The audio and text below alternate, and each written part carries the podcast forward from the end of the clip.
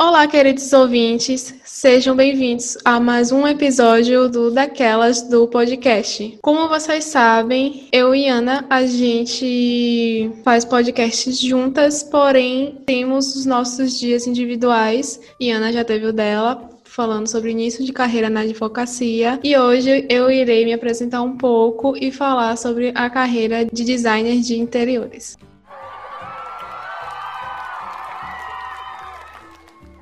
Pois então, meu nome é Ingrid Wildberger, eu tenho 27 anos e eu sou natural de Salvador, Bahia. Porém, atualmente estou morando em Portugal. E nesse episódio irei conversar um pouco com vocês sobre a minha profissão do design de interiores, conversar um pouco com vocês sobre como é que foi essa minha longa trajetória, né, até aqui, vocês vão entender do porquê longa. Mas então, vou falar um pouco para vocês o que eu já trabalhei, o que eu já estudei e, e, o que eu estou fazendo atualmente na minha área. Eu sou formada né, em design interiores há cinco anos. Eu fiz faculdade na Unifax em Salvador. Para quem ouviu o podcast na semana passada, eu contei mais ou menos um pouco de como eu cheguei à escolha desse curso. Mas se você não ouviu ainda o podcast, está ouvindo esse no momento, vou explicar um pouco para vocês como eu cheguei a essa área de design interiores. Pois então, é, depois que eu terminei meu ensino médio, eu fiz o curso de psicologia. What? Eu cursei durante quatro semestres, porém no meio do curso eu percebi que eu não me identifiquei muito e apesar de eu gostar de, de estudar sobre a mente humana e de gostar de ajudar o próximo, eu vi que não era isso que eu queria como uma futura profissão, porque eu gostava muito de desenhar, de pintar, eu gostava muito dessa questão da arte artes, da criatividade, e eu não via isso no curso de psicologia. E eu queria explorar mais esse meu lado e levar isso para a minha futura profissão. E foi aí que eu decidi trancar o curso de psicologia e fiquei na dúvida entre dois cursos que foram artes plásticas e design de interiores. Uh, porém, eu me identifiquei mais com design de interiores. Eu optei realmente fazer esse curso porque quando eu tava pesquisando, eu tava assim, apaixonada por, por cada projeto de decoração. Eu ficava me perguntando como é que era trabalhar com aquilo. Como é que, por exemplo, um vaso tão simples podia se tornar um toque essencial em um ambiente. Que demais! Como saber utilizar as cores. Ai, que delícia! Então, eu me identifiquei mais com design interiores e foi aí que eu fiz. Entrei no curso em 2014 e me formei em 2015, 2015.2.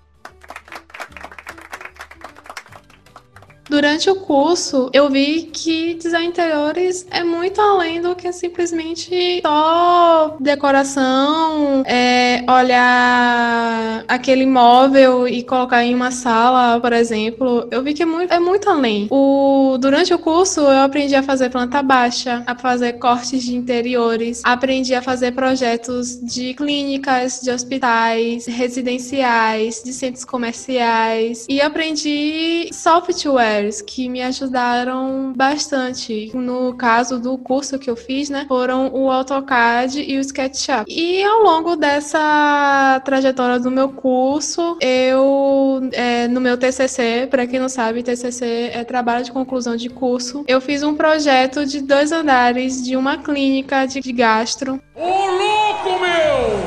E com foco na preocupação da acessibilidade, foi aí que eu percebi, cara, eu escolhi a profissão certa.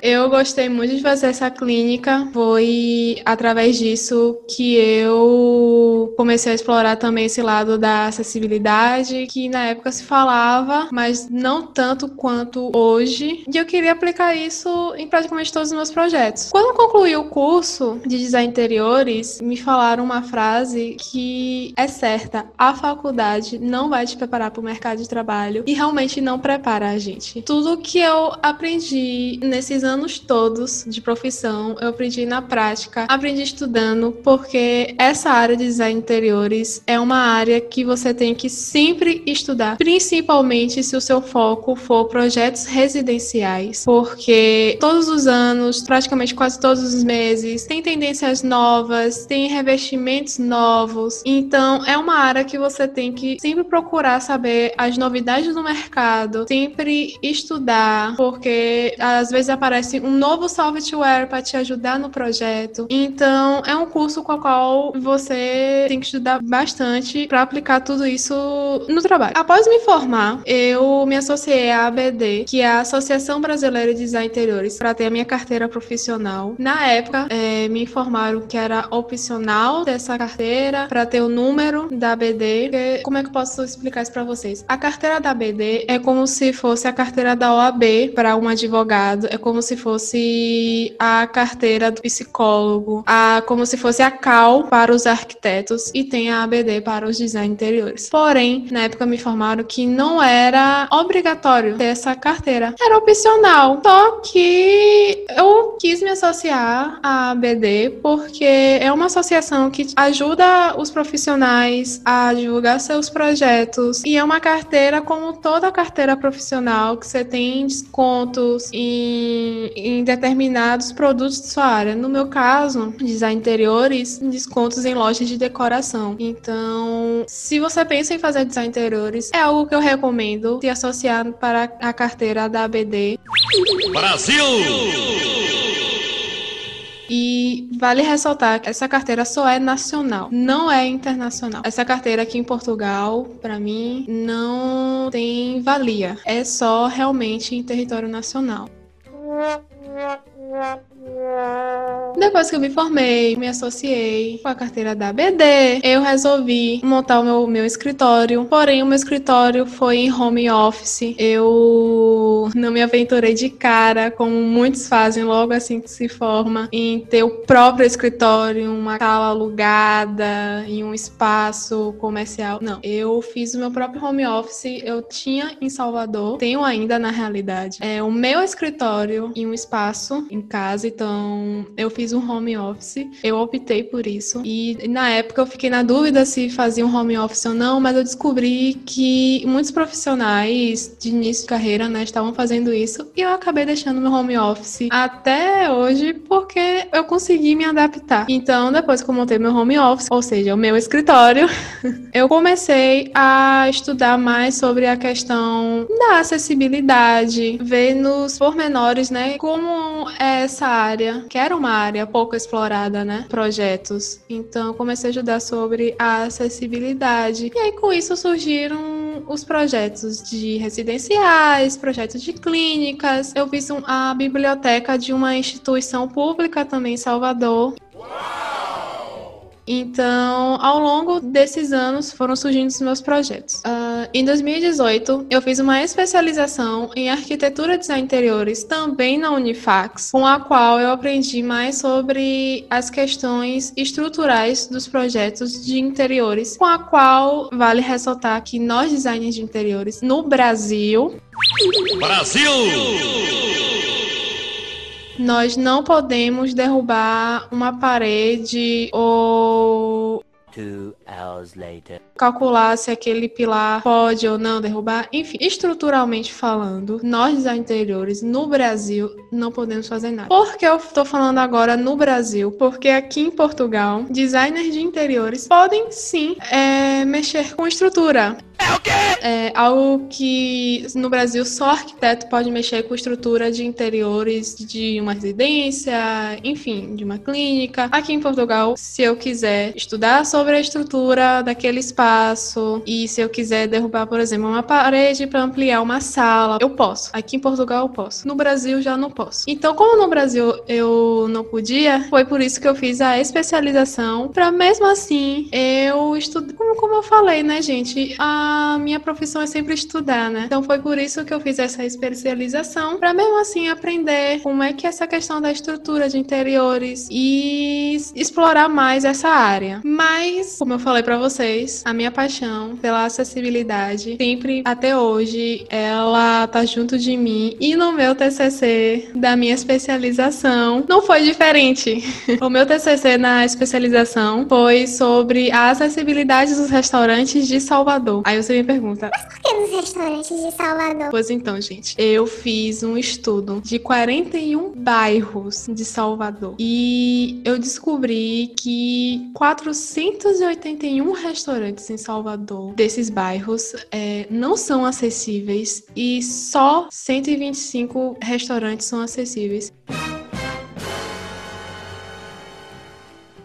Número muito pequeno. É, eu sabia que ao longo desses anos que a acessibilidade em Salvador ela não é muito explorada, mas quando eu fiz um estudo real de, de 41 bairros, que claramente Salvador tem mais bairros, mas foi o que eu consegui realmente pegar como base e fazer os gráficos, enfim. É um número muito pequeno, só 125, porque e é algo que eu quero comentar que ao longo desse meu estudo, dessa minha pesquisa, e ao longo dos anos aplicando acessibilidade profissionais e quem não é profissional também da área, tem em mente que acessibilidade é só para cadeirantes. E na realidade, não. A acessibilidade não é só para cadeirantes, mas também para cegos, é, mudos e perda auditiva. E isso está muito precário em Salvador, é, não é tão explorado. Então, decorrente a isso, eu foquei o meu TCC para esse lado, né, da acessibilidade que é muito importante.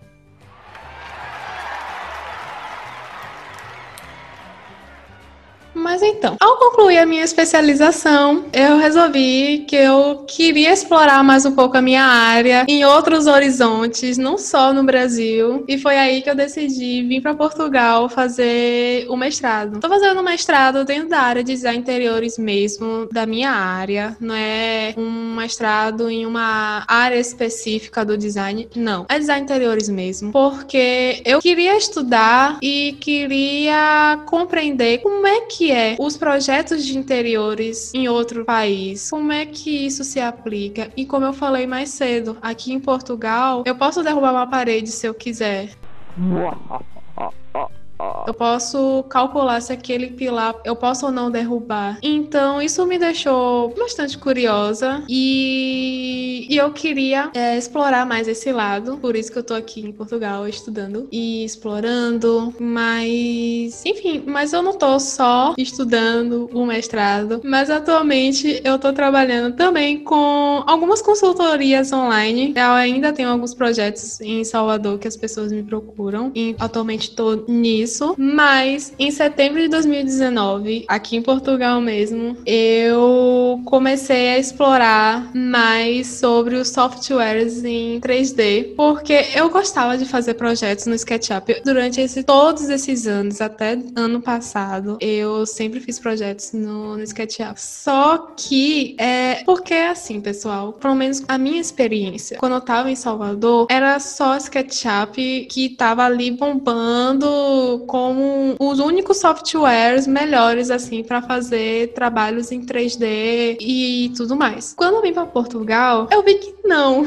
que não é só SketchUp, tanto que aqui em Portugal poucas pessoas usam SketchUp, usam outros softwares de 3D e isso me deixou muito curiosa. E foi aí que eu aprendi o programa da Autodesk 3ds Max e foi através desse programa que hoje atualmente eu só faço os meus projetos projetos e foi através dele que eu comecei a explorar mais esse caminho da modelagem 3D. Comecei a, a estudar a outros softwares, eu comecei a pesquisar e para vocês terem uma ideia, a diversidade de softwares na minha área é muito grande. Vou citar alguns deles que é claramente o AutoCAD 2D, né? E o SketchUp, Autodesk 3ds Max, que é o meu queridinho no momento. O Blender, o Autodesk Maya, o Unreal Sim, Unreal, você ouviu certo. O pessoal de design de gamers trabalha com Unreal, porém, nós, design de interiores, podemos sim projetar e fazer projetos em 3D no Unreal e fica perfeito. Mas, como eu falei, atualmente o meu super queridinho é o Autodesk 3ds Max, junto com o Corona Render. Quem trabalha na área sabe que o SketchUp, o render dele é V-Ray. No 3ds Max, também o, o, render dele é o V-Ray. Porém, descobri aqui o render do Corona Render, que é assim maravilhoso. Então, vocês já perceberam pela minha voz o quanto eu me apaixonei por esse lado do, do softwares, né, na modelagem 3D. então, eu tô explorando muito esse lado, que inclusive futuramente eu vou lançar um curso da Autodesk 3ds Max para vocês verem o quanto eu fiquei muito animada, né, ao estudar e explorar mais essa área.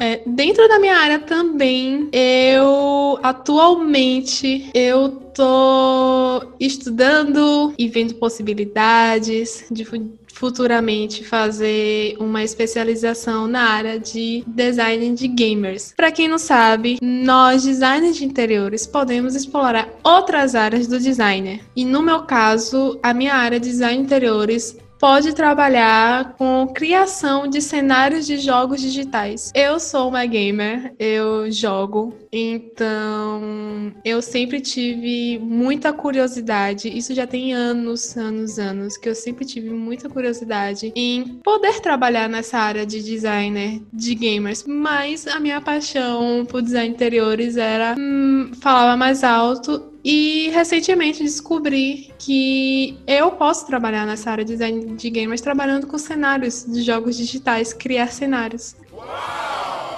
E é como se eu estivesse fazendo projetos de interiores, só que para jogos digitais. Então, é uma área que eu estou explorando muito também. Eu, eu, juntei as duas áreas e atualmente eu estou realmente pesquisando mais sobre isso, é, analisando melhor, porque é uma área que com certeza futuramente eu vou querer é, aplicar isso. Mas vocês me ouvindo. Até aqui, vocês vão chegar para mim e falar: Mas nossa, Ingrid, então a sua trajetória foi ótima, foi maravilhosa. Foi assim, você tá trabalhando com a profissão que você realmente está realizada, então você não deve ter tido muitos perrengues ao longo desse caminho. Não. Pessoal, como toda profissão, nós temos dificuldades. Temos o lado bom e temos o lado ruim. O lado bom, na minha experiência em trabalhar com design interiores, é como posso falar, se você me perguntasse, Ingrid, como é que é trabalhar com design interiores, eu ia chegar para você e falar simplesmente incrível, maravilhoso. Eu realmente